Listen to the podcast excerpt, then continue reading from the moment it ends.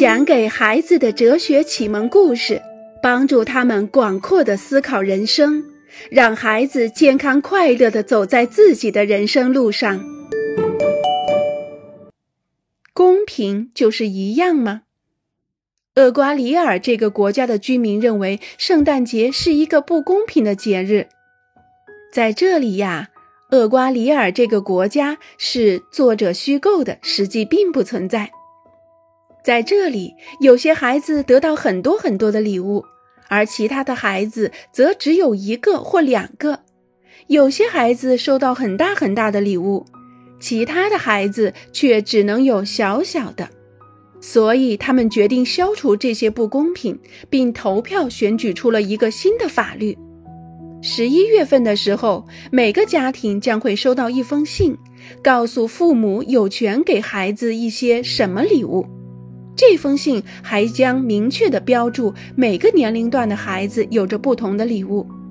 今年给六到八岁的男孩子是一套装扮成佐罗的衣服和一本书，给同龄的女孩是一套化妆品和一盒彩色铅笔。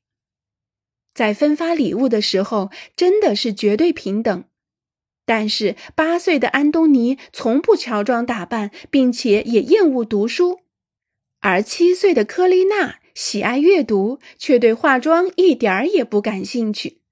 至于画画嘛，她更喜欢用彩色软笔而不是铅笔。是的，这是真的。厄瓜里尔这个国家的法律试图做到公平，但是有谁还渴望去那里过圣诞节呢？这个法律既不重视人们的品味和愿望，也不考虑人们的个性。在这样的国度里，我们也许还可以认为大家都应该穿一样的衣服，住一样的房子，去一样的地方度假，这样就会有完美无瑕的平等了。这下子我们看得清清楚楚了，在这样的国家生活，真的不会觉得怎么样。人们越是没有选择，就越是没有自由。既然完全平等的想法看起来很好，非常慷慨，我们也不能说公平就是大家一样。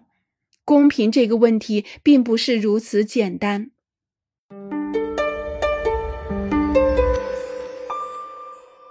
那么我们怎么办？我们一直都在寻找一些办法，在资助低收入的穷人的时候，又能避免对其他人不公平。尽量试着实行合理分配，而这一切正是各个政府、各个政治党派以及各种协会的工作。红度先生有一个很好的职业，每年他都需要纳税。每一次当他必须填记一张支票用来缴纳税款时，他总是不停地抱怨：“我真是烦透了，把这些钱交给政府了。”我宁愿把这些钱留下来给我的孩子和太太买礼物，也给自己买一块手表。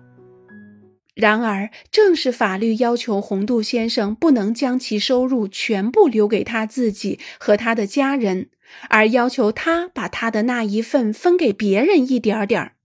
用这些税款，我们为孩子们修建学校，给老师发工资。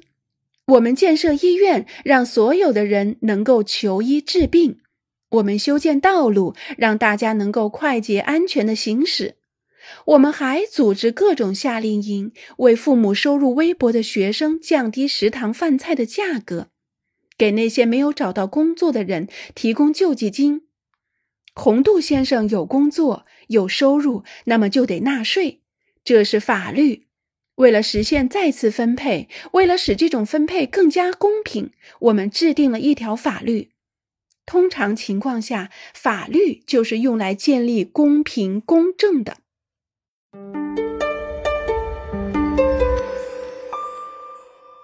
有时法律也制造不公正。一九六零年六月十五日，在一个遥远的国家。穆萨和彼得在街上踢足球，彼得的父亲来了，他建议彼得去一个刚刚开放的、离他们家不远的新公园玩玩，据说那里有蹦蹦床和高高的巨型滑梯。彼得很高兴，并且邀请了穆萨。他们俩都想去公园跳蹦蹦床，还想在那里踢完他们的足球赛程。绝对不行！彼得的父亲说：“穆萨不能去，这个公园严禁黑人入内。你们另找一天结束你们的球赛吧。”彼得极为不满，但是也无能为力。这是法律。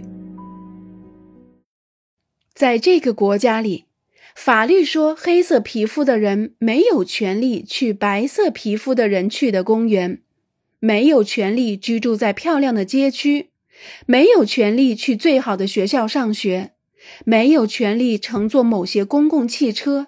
没有权利和白色皮肤的人做一样的工作，没有权利投票选举。很容易就能猜到，制定这些法律的人肯定有着白色的皮肤。在另一些国家，法律说女人没有权利驾驶汽车，不能独自一人上街，不能决定和谁结婚。也很容易就可以猜出，那些制定这些法律的人一定都是男人。在我们的世界里存在着不公正的法律，在这些法律面前，人和人是不平等的。公正的法律必然是通用的法律，也就是对每个人都公平的。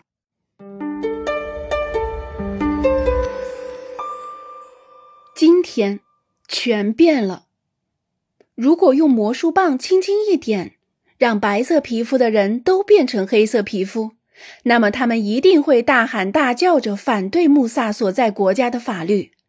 如果所有的男人都变成了女人，那么他们就会立刻修改某些国家的法律，就会意识到这些国家的法律是不公正的。设想一下，所有的人，无论是谁，都有可能处在任何其他人的位置上。那么这种想象将会促使法律变得公平合理。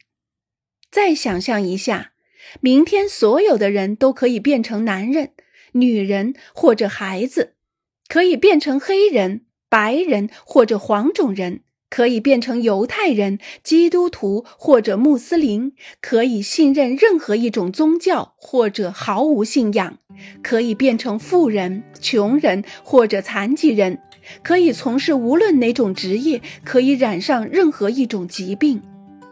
因此，只有当我们选择那些制定法律的人，当我们参与选举时，公平才开始建立。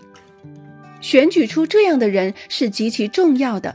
那些不只是考虑自己和朋友的人，那些和我们相似的，那些居住在我们附近的人，和那些与我们从事相同工作的人。